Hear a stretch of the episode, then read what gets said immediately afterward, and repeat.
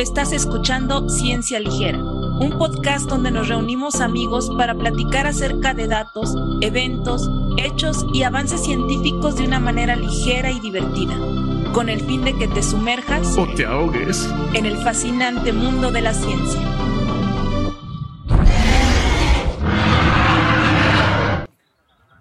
Están? Este, bienvenidos a esta cápsula especial de Ciencia Ligera para el, para el Día del Niño. Está, estamos en el Museo del Desierto, está ubicado en Ciudad Saltillo, Coahuila, y vamos a, a entrar a ver cómo está por dentro. Vamos. Sí, acompáñenos. Eh, hola, buenos días. Estamos eh, dentro de las instalaciones del Museo del Desierto y nos acompaña la paleontóloga Marta Carolina Guillón Martínez. Le damos la bienvenida y muchas gracias por aceptar. Buenos días a todos y me da mucho gusto en este día pues compartir algo de mi experiencia con ustedes.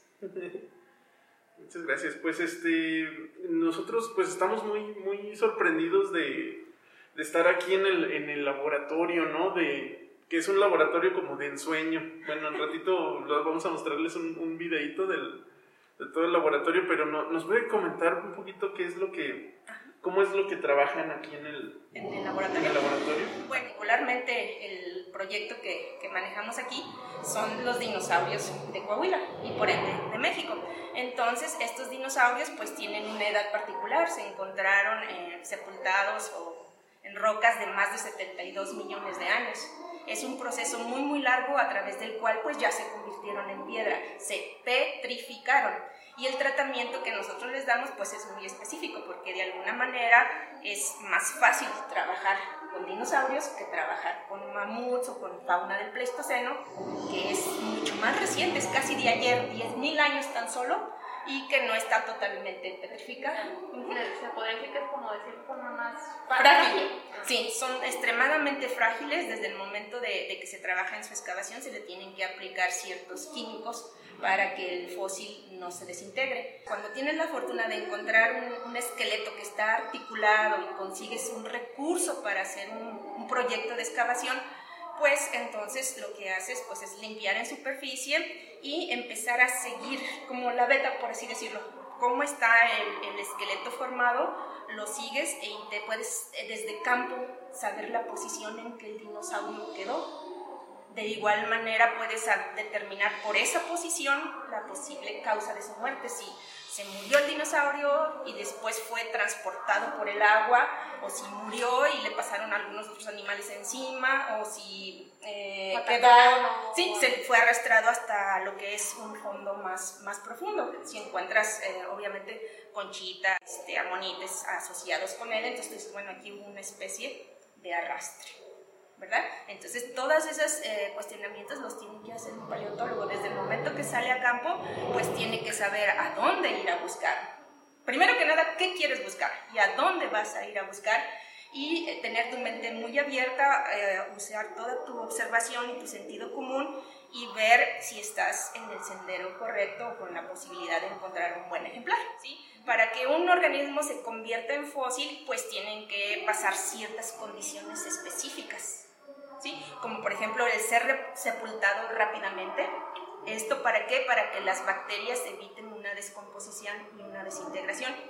Y bien, si muere en superficie, pues otros animales lo pueden arrastrar y lo pueden dispersar y de esta manera se pierde muchísima de, de la información.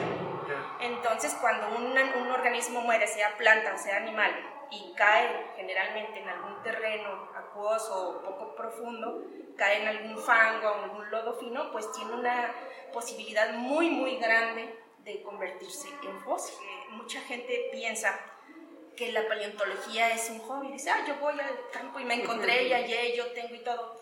Y en realidad no es así porque tienes que, es una ciencia y tiene un protocolo que hay que seguir, tienes que pensar en todas estas este, circunstancias y sobre todo tienes que estar muy consciente que de todas las especies que han existido en nuestro planeta Tierra a lo largo de, de este tiempo, solamente una fracción muy, pero muy pequeñita tiene la posibilidad de hacerse fósil.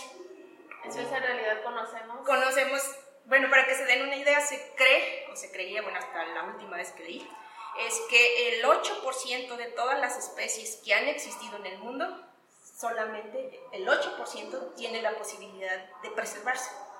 Entonces, imagínate si en el campo hay ciertos esqueletos y de repente pasa una persona, ay, me hallé una vertebrita, ay, me hallé un cuernito, ay, me hallé quién sabe qué, pues ya le diste en la torre a un ejemplar que es de antemano único y que brindaría información a, los científicos y se hubiera colectado de la forma de adecuada. Por, de por sí es poquito y todavía no estamos descompletando. Exactamente, descompletas el rompecabezas o simplemente quedarán perdidas. Es como ahorita dicen, ay, no conocemos las especies que hay ah, de momento en la selva o en el fondo marino. Bueno, de igual manera no vamos a saber tampoco cuáles especies se preservaron en, en el registro fósil. Primero que nada porque de aquí a que, a que el fósil salga a la superficie a través de la lluvia y de la erosión y que alguien pase por ahí y lo encuentre, esa es otra atenuante. Ese es otra atenuante. Y si de pilón o hay la fortuna de que alguien pase por ahí y lo levante y se lo lleve, pues ya está destruyendo muchísima información. Que ya saben si se llega a encontrar algo mejor, ¿qué sería para avisar? Avisar, tenemos aquí la institución, el museo tiene un presupuesto, tiene personas que se dedican que dedicamos exclusivamente a seguir esos reportes. Lo más eh, conveniente ahorita es con la facilidad de los teléfonos celulares, pues tomar una, una, fotografía, no mover, no alterar la escena del crimen y este, de preferencia, si pueden, pues, pueden determinar este, las coordenadas o cómo llegar a ese punto, hacer ubicación. una ubicación y después reportarlo pues, a las autoridades este, competentes. Y quién sabe, a lo mejor en una de esas sí vas a descubrir una nueva especie para la ciencia y para el mundo. Personas, nos recibimos muchos reportes, como ustedes no tienen una idea, de personas que dicen, ah, es que me encontré un huevo de dinosaurio y estaba así gigante. Pues de entrada los dinosaurios no ponían huevos de ese tamaño, ¿sí? O me encontré una tortuga fosilizada y que mire que así, y no, se le llaman concreciones. Entonces, todas esas preguntas las podemos eh, resolver de manera inmediata y a través con una fotografía o simplemente preguntando qué ves, qué tamaño tiene, dónde lo encontraste. Y ya, si alguien me dice, pues es que yo me encontré un dinosaurio allá enfrente, en la, la, Sierra Zapalina, pues no, fíjate que no, porque allá no hay dinosaurios. ¿Por qué? Porque las rocas son marinas. Entonces nunca vas a encontrar un dinosaurio. Encontrarás a lo mejor un reptil marino, pero no un dinosaurio. Entonces son preguntas que, que van saliendo sobre, sobre la práctica, que son la mayor parte de la, la mayoría de las veces fáciles de, de responder. No, pues como hay que saberle. Yo les cargué a mi mamá cuando era niña todo el patio. bueno, es posible, a lo mejor te hubieras encontrado por ahí algo del Pleistoceno. Hubo una época que yo quería ser paleontólogo. Bueno, pues, nunca es tarde. Les cargué todo el patio. Y bueno, ya que estamos en, en esas este, historias de la infancia, ¿nos podría platicar un poquito cómo fue su interés o cuándo, o bueno, su formación? Mi formación. Bueno, primero que nada, yo creo que tengo mucho que agradecer a, a mis padres, en particular a mi padre que me enseñó el amor por la naturaleza, el poder disfrutar del campo, el poder disfrutar o respetar a las plantas y a los animales que fueron durante mucho tiempo pues nuestro alimento y creo que eso me creó una, un, especial interés y curiosidad por las cosas de, de la naturaleza. Entonces eh, yo platico esta historia y les digo que eh, cuando éramos muy pequeños pues nos, nos llevaban a, al campo, a la labor y en lo que pues hacían las piscas y todo eso. A veces era muy molesto para nuestros tíos tener a todo todos los niños ahí cansados y ya está la comida y que haber de comer. Entonces nos mandaban al cerro, nos mandaban al cerro, van al cerro a juntar caracoles o a juntar lo que fuera.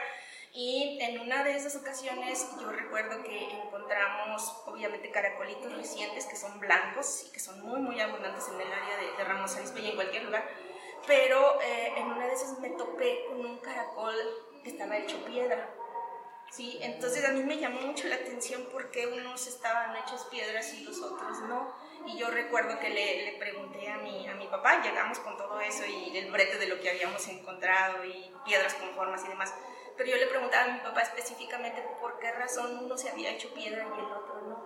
Entonces esa fue una, una duda que me, me, me, quedó por siempre. Mi papá pues se encogió de, de hombros, él no tenía este, educación como para responder esa pregunta, a él también se le parecía raro y se los había topado a lo mejor en su vida, pero no pudo resolver ese, ese cuestionamiento y eh, se quedó conmigo siempre, siempre, o sea, porque ¿cómo es posible que algo se convierta en piedra y, algo no? Y nosotros nos vamos a convertir en piedra, ¿no? O sea, surgieron una serie de, de inquietudes y ya con el paso del tiempo, pues bueno, yo decidí estudiar la carrera de, de docencia en ciencias naturales, que en mis tiempos, cuando tú salías de licenciado en ciencias naturales, pues era el equivalente de biólogo, te daban la preparación de, de biólogo. Y ahí, curiosamente, en el primer semestre, pues nos, nos, tocó llevar la materia de geología y luego en el segundo semestre la materia de paleontología. Ah, dentro de, la, dentro de la misma matrícula. Dentro de la misma matrícula. Entonces ahí fue mi, mi enamoramiento con las rocas. En la primera, en, en el primer, nos pedían una colección de 30 minerales y pues bueno, aprenderte que las fórmulas químicas y las texturas y todo eso y me llamaba mucho, mucho la atención los, los minerales y pues ahí andamos haciendo la colección de 30 minerales. Y luego en el segundo semestre llevábamos la materia de paleontología y ahí fue mi primer contacto con los fósiles, así directamente como tal, porque había escuchado de monstruos y de cosas así, pero no, no, había, no me había caído a mí el 20 que fueran seres vivos que vivieron antes que nosotros y muchísimos millones de años atrás. Entonces, para esta materia nos pedían eh, una colección de 30 fósiles.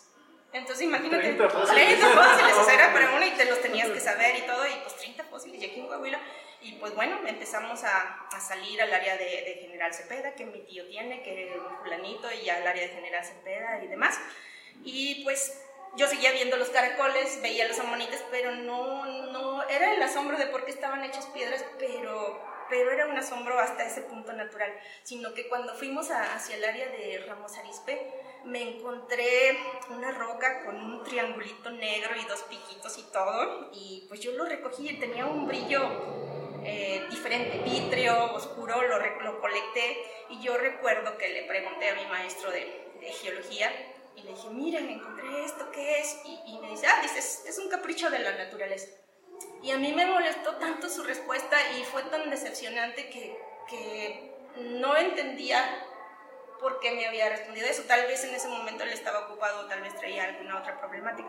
Total, que en una ocasión este, yo iba por la calle de, de Victoria, ustedes son de Saltillo, en la calle de Victoria a veces se ponen gente vendiendo piedras y cosas, y de repente yo veo ahí un collar, unas personas, un collar, y, y le digo al Señor, con algo parecido a lo que yo tenía, y le digo, ¿qué es eso? Y me dice, es un diente de tiburón, ¿te lo, te lo quieres probar? ¿Eso es un diente de tiburón? Y me dice, sí, es un diente de tiburón. ¿Y de dónde es? No, pues de tal parte.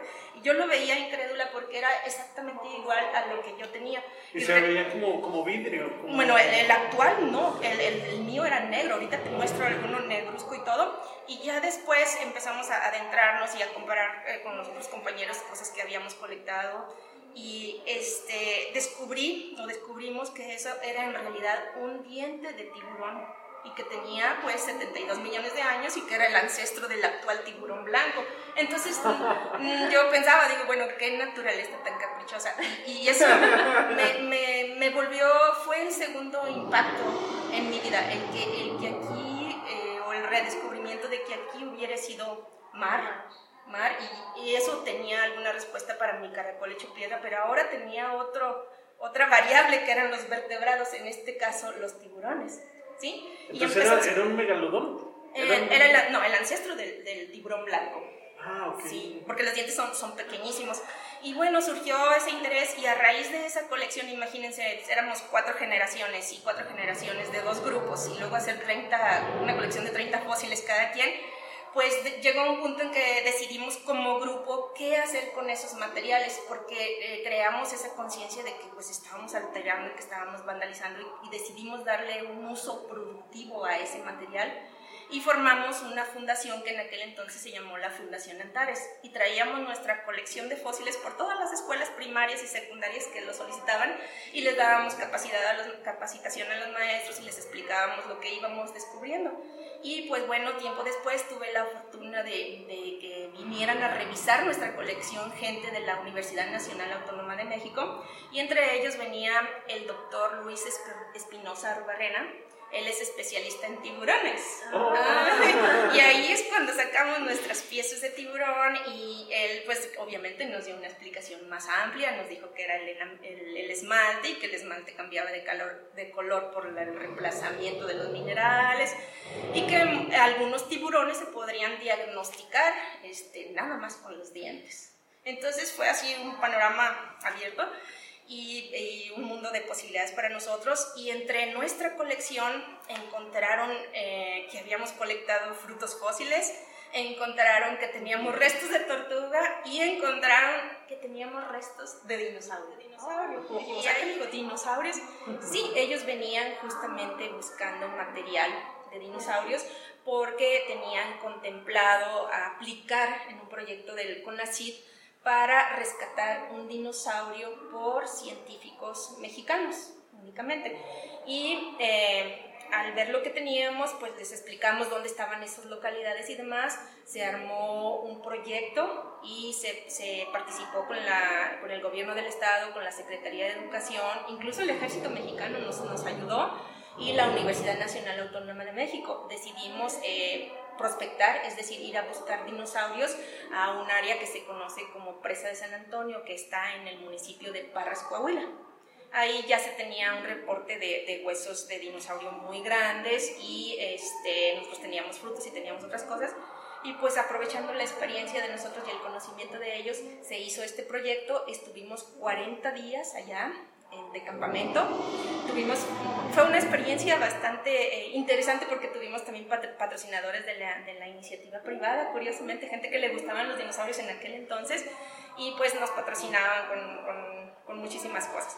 Y eh, lo que hicimos fue empezar a buscar todos esos sitios que tuvieran eh, el potencial o que pudieran eh, arrojarnos algún esqueleto de dinosaurio que estuviera articulado o semiarticulado, porque hasta antes solamente, habíamos encontrado piezas aisladas, una vértebra por aquí, un hueso por allá, este, parte de dientes por allá, pero nosotros necesitábamos un organismo que estuviera sepultado, en el cual pudiéramos hacer una excavación y afortunadamente lo hicimos. Un compañero mío, Jesús Martínez Álvarez, él fue quien encontró eh, los restos de, los primeros restos de un ejemplar que es muy conocido que se llama Isauria o que es un Latirrhinus suislani que está aquí en el museo.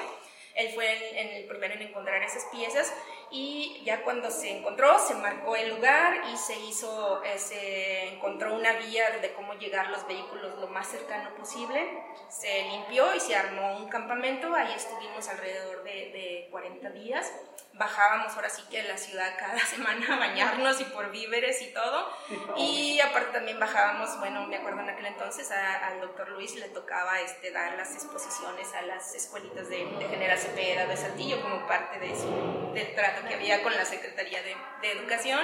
Y fue una experiencia muy, muy rica porque pues allí fue un entrenamiento, aprendimos cómo hacer una excavación y cómo poder rescatar o detectar cuándo un sitio es potencialmente bueno para encontrar un dinosaurio.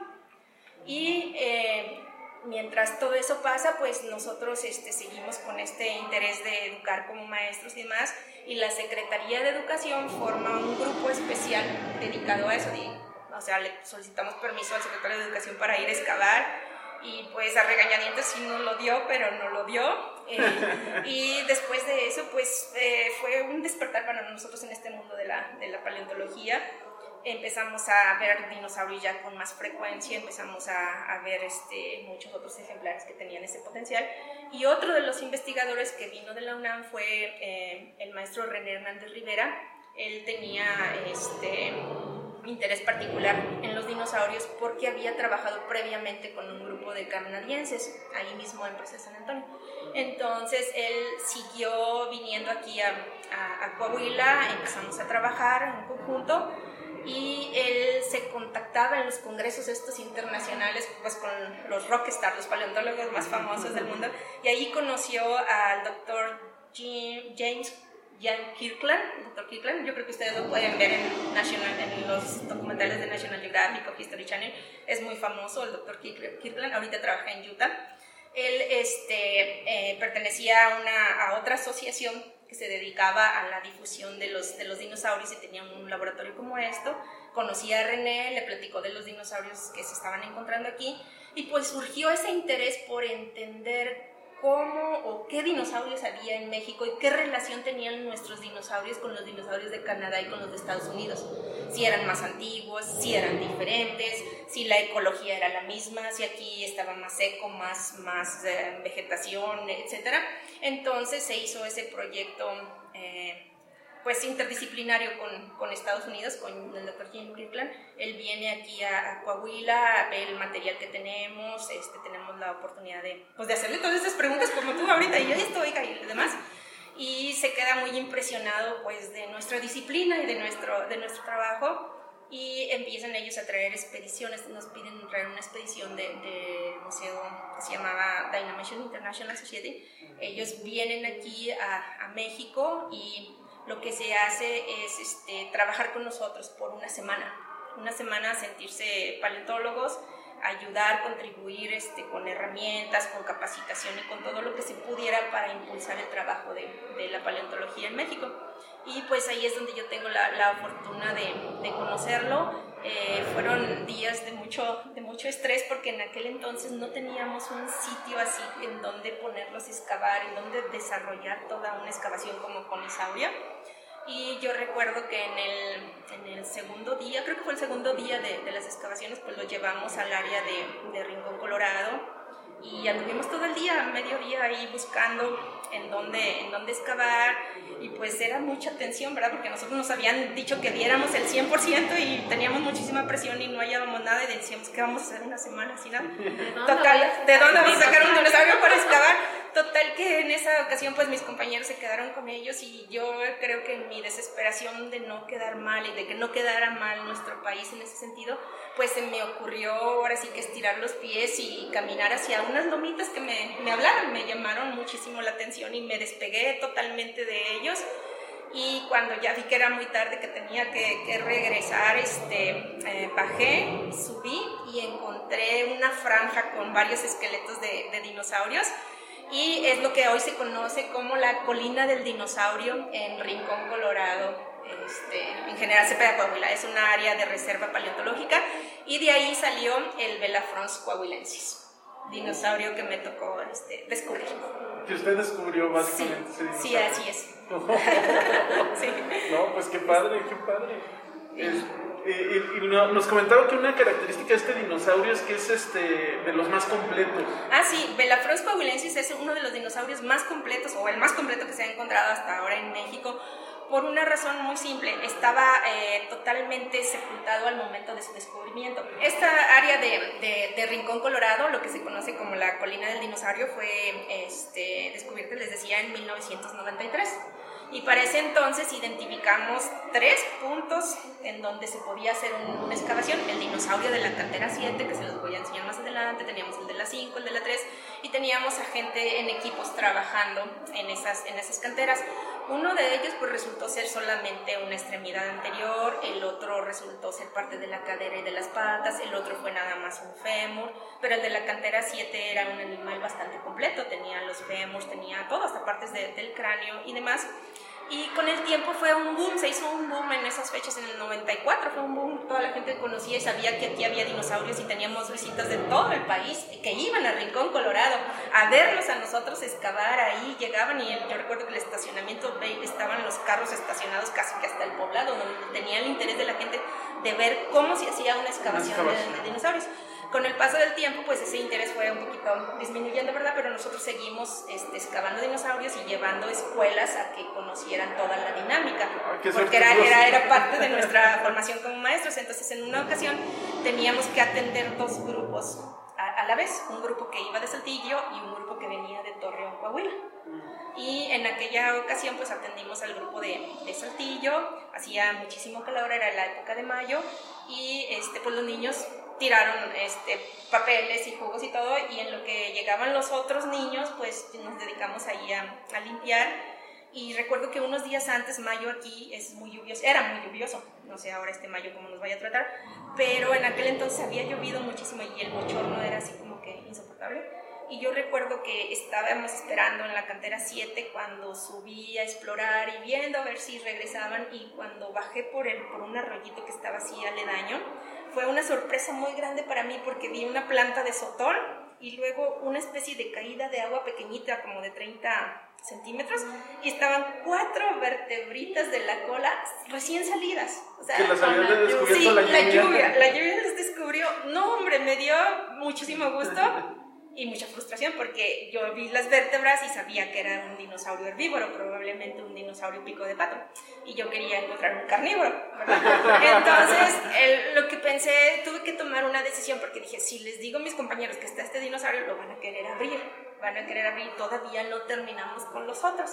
Entonces, lo que hice fue taparlo y callar y guardar silencio por mucho tiempo hasta que se agotaran las otras excavaciones y hasta obtener el recurso. Entonces, esa cantera, el Belafrón se descubrió en el 94-95, pero la cantera se abrió hasta el 98, hasta el 1998 se abrió. Encontramos la mayor parte del esqueleto hasta que llegamos a un punto en donde continuaba lo que eran las vértebras del cuello y continuaba lo que posiblemente estuviera ahí la cabeza, pero había alrededor de 3 metros y medio de roca. Y roca muy gruesa que no podíamos excavar a mano porque este, necesitabas algún instrumento espacial, un roto martillo o algo. Y para esto, pues el doctor Jim, Jim Kirkland, pues él había visto, pues a lo mejor algo de potencial en mí, veía cómo me interesaban las cosas, cómo estaba siempre preguntando y cuestionando y por qué esto y por qué lo otro, y me veía en campo. Y entonces él me, me, preguntó que si quería ser paleontóloga, que si quería estudiar, y pues yo le dije que sí, que sí. Y dijo, bueno, entonces él habló con todos sus contactos en Estados Unidos y Europa y ya me dijo este, que había gente que estaba dispuesta a aceptarme como estudiante y que este, tenía como opciones pues ir a Canadá o ir a, a Europa o bien este, ahí mismo dentro de Estados Unidos y que en Estados Unidos pues existía un programa muy interesante aquí en Texas bajo la dirección del doctor Louis Jacobs, que tenía un programa internacional de paleontología. Él recibe estudiantes de todo el mundo para impulsar la paleontología en todos sus estados. Y le habló de mí, entonces yo conocí al doctor Jacobs en el Congreso y él es muy inquisitivo, me empezó a preguntar y todo. Y luego se dejó venir a México. Él vino a México y empezó, ¿y por qué esto y por qué el otro y todo? Y me vio en campo y me vio en todo. Y me preguntó, o sea que que si quería este, eh, ser, me gustaba esto de los, dinosaurios. Le dije, sí, pues sí, me interesa muchísimo. Y, me dice, dice, pues no sé si tú sepas, dice, pero en mi programa, dice, yo recibo alrededor de 250 solicitudes eh, por semestre dice, para ingresar al, al, programa de paleontología que yo tengo. ¿Y cuántos aceptaban? Y yo, acá dijo, bueno, pues qué bueno, aceptaban, no sé, como dos o tres por, por, semestre. Le digo, ok, pues eran, eran las ligas mayores para mí. Le digo, muy bien. Me dice, ¿y tú sabes que tengo otra aplicación de otro estudiante de aquí de México para, para mi universidad, para el programa de paleobotánica? Y luego me dice, le digo, ¿quién es? Dice, le dice, no, pues es fulanito. Le digo, ah, ok. ¿Qué opinas? Le digo, no, le digo, pues honestamente, le digo, yo creo que usted debería de escogerlo a él. Le dije, porque él ya tiene la carrera de biólogo y porque él sabe más inglés que yo. y luego, este, yo creo que le gustó mi respuesta porque me dice, no, dice, te quiero a ti te quiero a ti. Entonces fue así, yo, ¿qué? ¿Por qué me está diciendo eso? Total, este, me dice, ahorita que lleguemos a Saltillo, me vas a mostrar este, tus grados, qué es lo que viste, qué tanto sabes de matemáticas y todo eso. Y pues como yo había llevado la maestría, pues sí tenía eh, mis, afortunadamente, sí, todo, y, mis cuadernos, y vio que ya había llevado cálculo integral y que había llevado estadística y que había llevado cosas así, botánica y todo eso. Y me dijo, está bien, me dio una tarjetita que le escribiera a su secretaria y le dijera quién era y todo. Y pues ya me escribí y así empezó mi historia en el mundo de los dinosaurios. Me fui a estudiar a, Texas y, este, y pues bueno, terminé la, carrera en paleontología de, vertebrados. Estoy muy agradecida con él porque él siempre me dejó seguir mis propios cuestionamientos, me, me, dejó encontrar mi camino y creo que en ese sentido pues no lo defraudé con mi tesis de, de maestría. Ahora, para otros niños que están interesados en ser paleontólogos, ahorita es muy fácil para ellos porque en mi tiempo, pues la carrera no existía. Entonces, ahorita si alguien del, auditorio, de las personas que nos van a ver, eh, yo les recomiendo que si les gustan mucho las plantas, los animales, que si están interesados por responder todos estos enigmas, pues estudien la carrera de, de biología y de, o de geología que le echen muchas ganas a la escuela, a todo lo que son las ciencias naturales, este, a las matemáticas, por supuesto, aunque no les gusten, y al inglés, porque es el idioma de la ciencia, el inglés es el idioma de la ciencia. Pero este, ya cuando estén grandes, que terminen su preparatoria, pueden estudiar la carrera de biología o la carrera de geología y después ya se especializan como este, como paleontólogos, ya en alguna de las, de las diferentes disciplinas, que puede ser eh, especialista en plantas, especialista en invertebrados, en especialistas en, en vertebrados. Ese sería el camino que, que, tendrían que seguir. Yo creo que eh, pueden seguir nuestro legado. Nosotros aquí tenemos piezas almacenadas este, que estamos descubriendo ahora y que a lo mejor en nuestra vida no las vamos a ver este, saber qué es lo que son. Están destinadas ya para estudiantes que van a venir en un futuro. En un futuro. Estamos echándole todas las ganas y tratando de avanzar, pero también estamos dejando parte de esa información y parte de ese legado para las generaciones que vienen. Digamos que entonces ustedes tienen una, una cantidad de piezas que representan una historia ¿no? Que está guardada en el registro fósil. Así es. Y que pues toma tiempo, ¿no? Este, descubrirla, investigarla y entonces ustedes trabajan pues ustedes trabajan, pero por detrás va a quedar todavía mucho que hacer. Sí, quedan mucho, muchos cuestionamientos. Mira, este, si nos comparamos con otros estados, otros países, hay países que tienen más de 120 años este, excavando fósiles, ¿sí? Tienen los almacenes completos y repletos de cosas y han avanzado en sus estudios y eh, ya están en otro nivel diferente del que estamos nosotros. Nosotros ahorita estamos en un nivel en el que es como una especie de inventario. Aún no sabemos qué tenemos, ¿sí? Aún no sabemos con qué están acompañados nuestros fósiles, porque es muy fácil imaginar un dinosaurio ahí en medio de la nada, su puro esqueleto. Pero ese dinosaurio no estaba solo, formaba parte de un ecosistema, tenía que relacionarse con plantas, con, con otros animales, con su propio entorno, con, con todo lo que esto conlleva, clima, este, la cuestión eh, del agua, etc. Entonces mucha gente no percibe eso, vienen al museo, los disfrutan y los ven ahí como robots y los ven ahí un esqueletito en medio de la nada, pero esos animales no estuvieron solos, formaron parte de toda una comunidad que tenía una relación entre sí, ¿verdad? Y eh, otros grupos de investigadores pues ya tienen resuelto cómo era el ecosistema, tienen resuelto la temperatura que tenían, tienen resuelto la alimentación de los dinosaurios, tienen resuelto el rol de los mamíferos, porque los mamíferos ya existían en el tiempo de los dinosaurios, son nuestros ancestros, estaban ahí pequeños y ocultos, pero ya existían en ese, en ese mundo, las cocodrilos, las tortugas y todo lo demás. Entonces es lo que decimos, la ciencia va evolucionando, las colecciones se van incrementando y vas, tienes la oportunidad de poner esas cosas en, en, su conjunto. Habrá gente que vendrá aquí al Museo del Desierto o estudiantes que vendrán y que están interesados nada más en los huesos y estudiarán únicamente los huesos, que si el músculo, que si la posición, pero habrá otros estudiantes que estarán interesados en cómo ponían los huevos, cuánto, cuántos ponían, si los embriones este, se parecían a los adultos, etcétera, otras cosas fascinantes. Por ejemplo, ahorita tenemos aquí en la colección pues un endovaciado, tenemos endovaciados que es el, no es otra cosa más que el molde del cerebro. Entonces vendrán estudiantes que estudiarán la neuroanatomía de los dinosaurios, ¿sí? Otros estarán interesados en la piel, en los escudos dérmicos. Todo eso, eh, la historia de, de la paleontología en México, ahora sí que podríamos decir que está en pañales, prácticamente en pañales, y eso que ya tenemos un buen rato pues interesante. muy interesante. Muchas gracias. De nada a ustedes.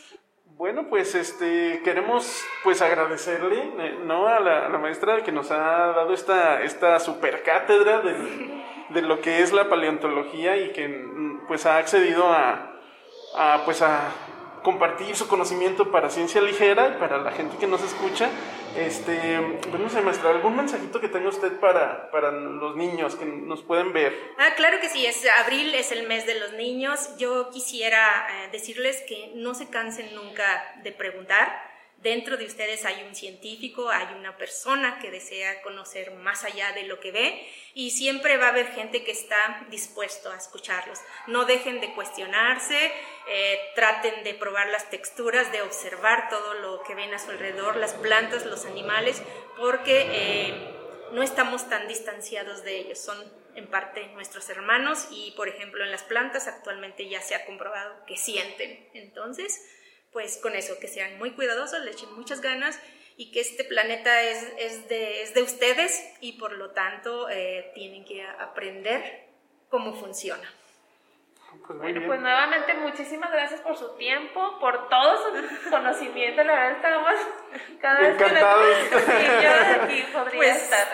Bueno, espero verlos en alguna otra ca- ocasión y tal vez no hablemos de dinosaurios, tal, hablemos, tal vez hablemos de otro organismo que les interese, de algún fruto, de alguna planta, de alguna tortuga, de algún cocodrilo. Con gusto, eh, esta es su casa. Recuerden, niños, los museos fueron creados para ustedes, para que los disfruten, aprendan y regresen a ayudarnos. Necesitamos ojos y manos que quieran trabajar todo este legado. Muy bien. Sí, vengan al museo. Aquí los, aquí los esperan. Gracias. Gracias. Bye.